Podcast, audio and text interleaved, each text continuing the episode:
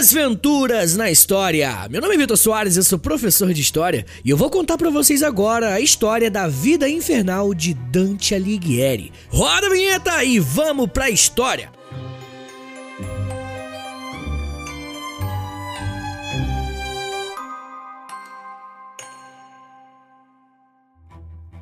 Essa matéria foi escrita pela Isabelle Soma. Vamos lá. De alguma forma, todos os criadores de mundos virtuais em Hollywood e na indústria de jogos eletrônicos são herdeiros do gênio criativo de Dante Alighieri.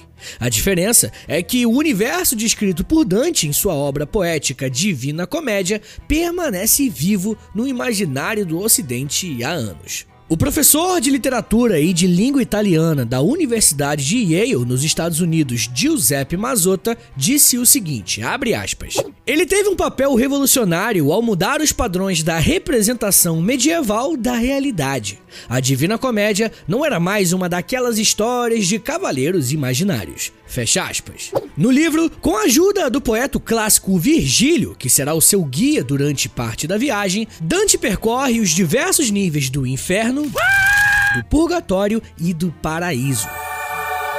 A sua descrição dessas três áreas é tão vívida que serviu de inspiração a pintores de todas as épocas, desde góticos aos modernistas. De quebra, a sua obra é considerada fundadora da língua italiana moderna. Mamma mia! Ao optar por escrevê-la em italiano vulgar, que na época o latim ainda era a língua clássica da literatura, o Dante deu um empurrão para a difusão do idioma que hoje é escrito e falado pelos tetracampeões mundiais. E não é à toa que até quem nunca leu uma linha de sua Divina Comédia, que inclusive não é nem um pouco engraçada, conhece a expressão inferno de Dante para descrever um lugar ou uma situação de sofrimento interminável. O adjetivo dantesco continua sendo usado como sinônimo de horrores diabólicos. O que nem todo mundo sabe é que a vida do próprio Dante foi um drama repleto de tragédias provocadas por desencantos amorosos e ferrenhas disputas políticas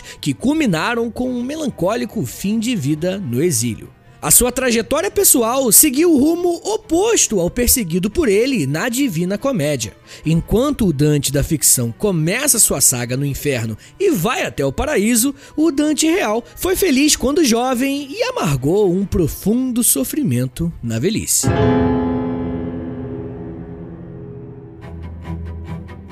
Além dos relatos de que ele nasceu em Florença em 1265 e perdeu a mãe aos 5 anos de idade, sendo educado por tutores religiosos, os primeiros anos da vida de Dante continuam envoltos em mistério.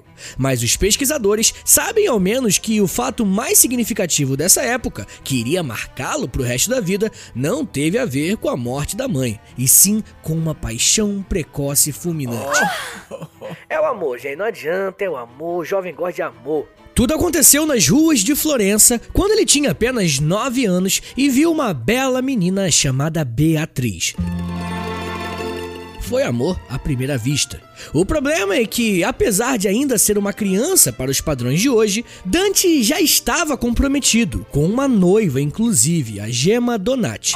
Eles estavam num relacionamento arranjado por seu pai. Respeitando a vontade familiar, eles se casaram aos 14 anos de idade. A união renderia três filhos, mas nunca contaria com a entrega total do poeta. Famoso pai ausente, né? O cara foi comprar cigarro e até hoje as crianças estão esperando. Quando completou 18 anos, Dante teve um último encontro com a amada Beatriz. Ao vê-lo em uma rua de Florença, sua musa teria apenas acenado. Depois desse gesto, o convívio entre os dois acabou sem que eles jamais tivessem trocado uma palavra. Especula-se que o verdadeiro amor de Dante foi a jovem Beatriz Portinari, que se casou com um aristocrata florentino. Inspirado por ela, Dante passou a estudar filosofia e escreveu os versos de Vida Nova, um texto com referências autobiográficas. O Ronald Martinez, tradutor da Divina Comédia para o inglês, disse o seguinte, abre aspas: Apesar de os eventos desse pequeno livro não serem relatos confiáveis da vida de Dante, eles sugerem que uma das principais ocupações dele durante o fim da sua adolescência e começo da vida adulta era pensar e escrever sobre Beatriz. Fecha aspas. Galera, real, dá uma novelinha das sete braba aqui, tá? Em 1920, Dante recebe a notícia da morte de Beatriz. Como ele ainda estava escrevendo a obra Vida Nova, seu livro incorporou vários poemas angustiados sobre a perda de sua musa inspiradora. No último capítulo, o poeta faz uma promessa: nunca mais escreveria nada sobre Beatriz, até que fosse capaz de dedicar a ela algo que nunca tivesse sido escrito sobre nenhuma mulher. A promessa foi cumprida anos depois com sua Divina Comédia. Assim que Beatriz morreu, o poeta já havia trocado o latim pelo italiano em seus textos, tendo sido provavelmente inspirado por outros intelectuais da época, como o escritor Guido Cavalcanti, que se tornou seu grande amigo.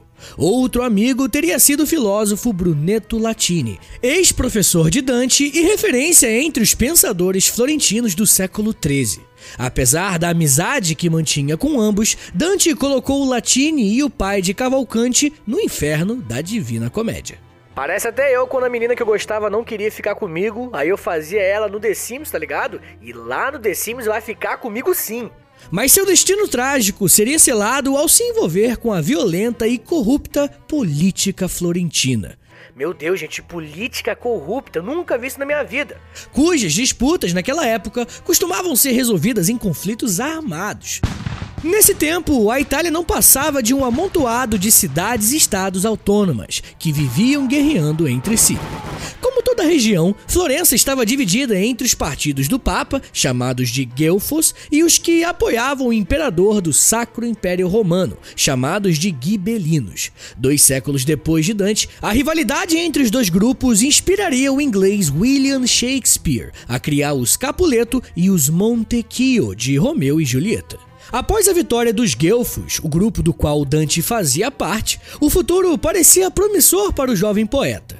O problema é que, uma vez no poder, os Guelfos passaram a brigar entre si, divididos em duas facções: os Neri, que é negros em italiano, que inclusive apoiavam uma influência maior do Vaticano na cidade, e os Bianchi, que significa brancos, a qual a família Alighieri pertencia, que lutava por uma maior autonomia para Florença.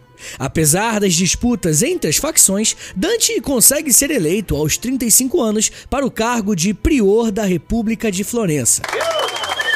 A cidade era governada por seis priores, né, meio que presidentes, organizados em um conselho. Mas ao chegar ao poder, ele teve que tomar algumas decisões duras. A primeira foi expulsar líderes políticos que ainda tumultuavam a cidade. Entre os Bianchis exilados estava seu grande amigo Guido Cavalcante, e entre os Neri, Corso Donati, parente de sua mulher e aliado de primeira hora do Papa. Para piorar ainda mais a situação, o Papa Bonifácio VIII estava furioso com a autonomia dos priores de Florença, que desafiavam a sua autoridade. Daí em diante, o futuro de Dante seria nada promissor.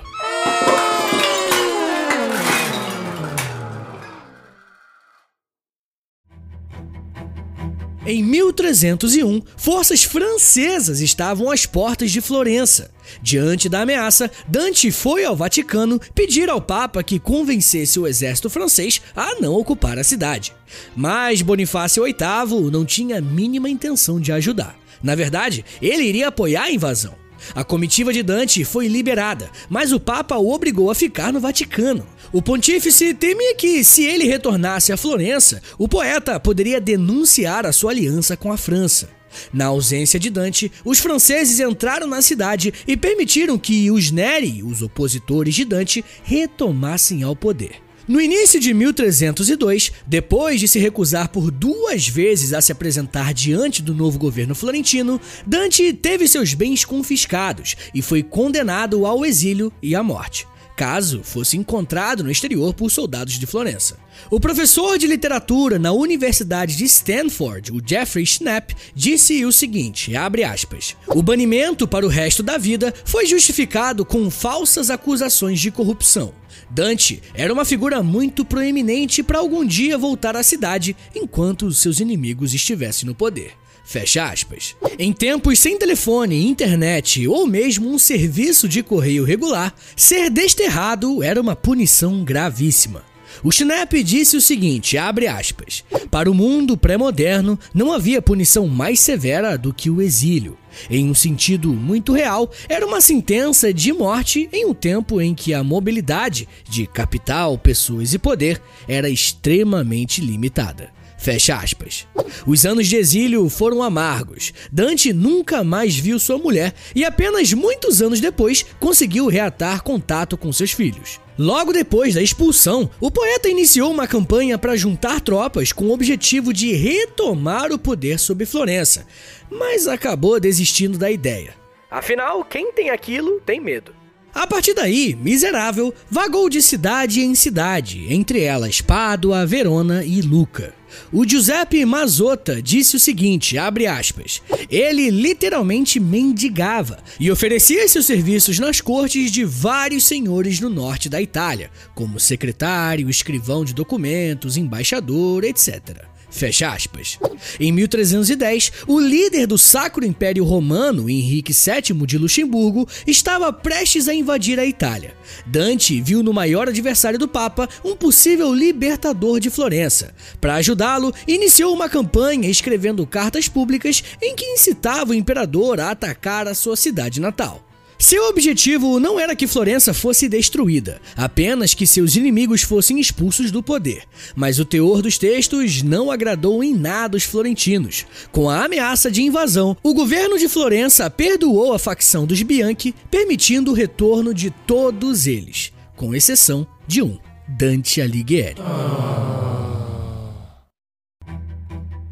Quando Henrique VII morreu em 1313, as últimas esperanças que Dante tinha de retornar a Florença terminaram. Segundo Karl Kostler, autor de An Introduction to Dante and His Times, uma introdução a Dante e seu tempo, o inglês do pai agora foi brabo, admite aí. A morte do imperador foi o episódio mais doloroso da vida do poeta, superando até a morte de Beatriz. Segundo Kostler, foi após esse acontecimento que o poeta pôs-se a escrever o livro que chamou de Comédia e que só ganharia o adjetivo divina no século XVI. Antes de morrer, contudo, Dante teve duas chances de ser perdoado.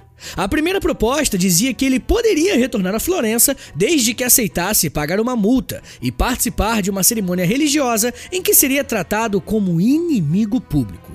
Dante preferiu o exílio. Da segunda vez, propuseram revogar a sua sentença de morte. Em troca, o poeta deveria jurar que jamais pisaria em Florença novamente. Dante deu de ombros. Como punição, o exílio se estendeu a seus filhos. Expulsos da cidade, eles, pelo menos, tiveram a oportunidade de se reencontrar com o pai.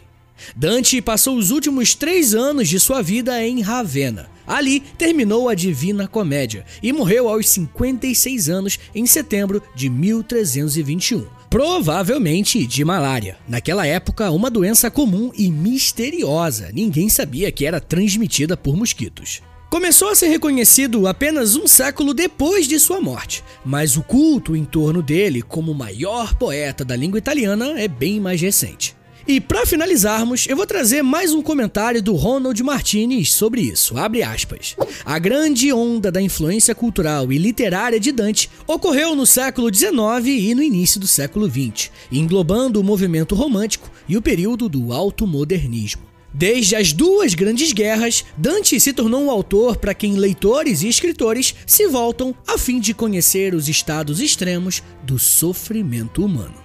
Fecha aspas. Senhores, muito obrigado por terem vindo até aqui. Me siga nas redes sociais, é arroba e segue também o Desventuras na História. Se você gostou desse episódio, gostou do podcast, clica aí em seguir em qualquer plataforma que você esteja escutando. Valeu, gente!